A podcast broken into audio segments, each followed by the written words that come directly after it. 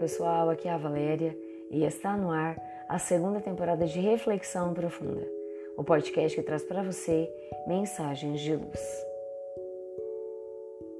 Ensaios para o amor.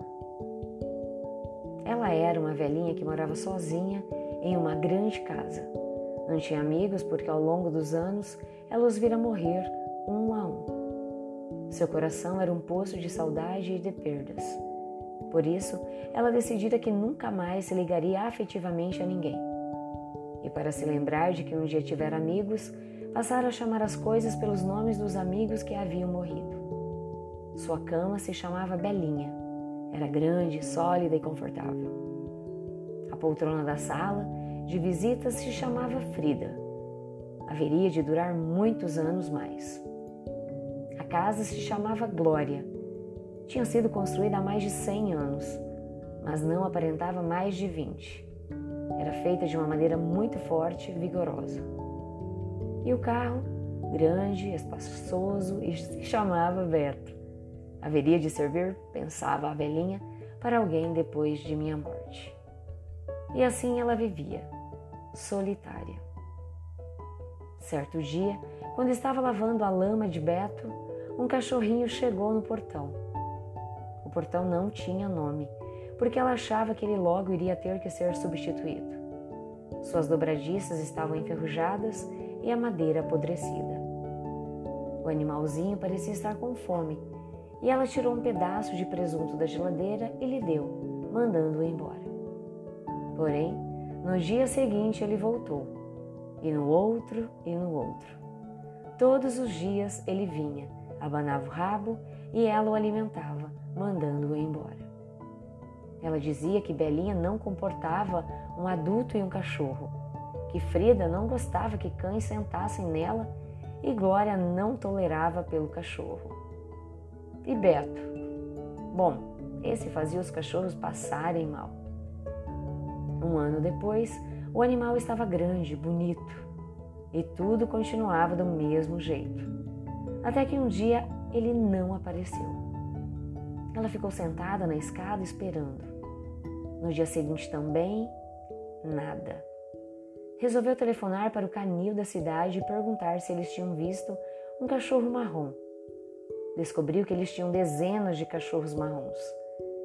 Quando perguntaram se ele estava usando coleira com o nome, ela se deu conta de que nunca deram um nome para ele. Sentou-se e ficou pensando no cachorro marrom que não tinha coleira com o nome. Onde quer que estivesse, ninguém saberia que ele tinha que vir todos os dias até seu portão para que ele lhe desse de comer. Tomou uma decisão. Dirigiu Beto até o canil e falou para o encarregado que queria procurar o seu cachorro. Quando ele lhe perguntou o nome do cachorro, ela se lembrou dos nomes de todos os amigos queridos aos quais havia sobrevivido. Viu seu rosto sorridentes, lembrou-se de seus nomes e pensou em como fora abençoada por ter conhecido esses amigos. Sou uma velha sortuda, pensou. O nome do meu cachorro é Sortudo, ela disse. E gritou ao ver os cães no grande canil. Aqui, sortudo! Ao som da sua voz, o cachorro marrom veio correndo. Daquele dia em diante, Sortudo morou com ela. Beto parece que gostou de transportar o cachorro. Frida não se incomodou que ele sentasse nela. Glória não ligou para os pelos do cachorro. E todas as noites, Belinha faz questão de se esticar bem para que nela possam se acomodar um cachorro marrom sortudo e a velhinha que lhe deu o nome. Não temamos nos afeiçoar às pessoas. Ninguém consegue viver sem amor, sem amigos, sem ninguém.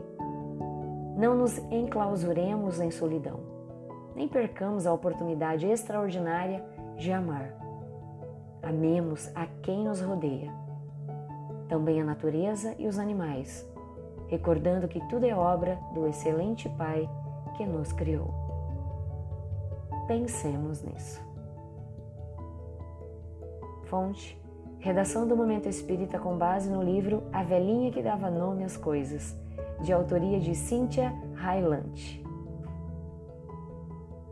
E assim, chegamos ao final de mais uma reflexão profunda. Gratidão pela sua companhia, grande abraço, fiquem com Deus e muita luz no caminho de vocês.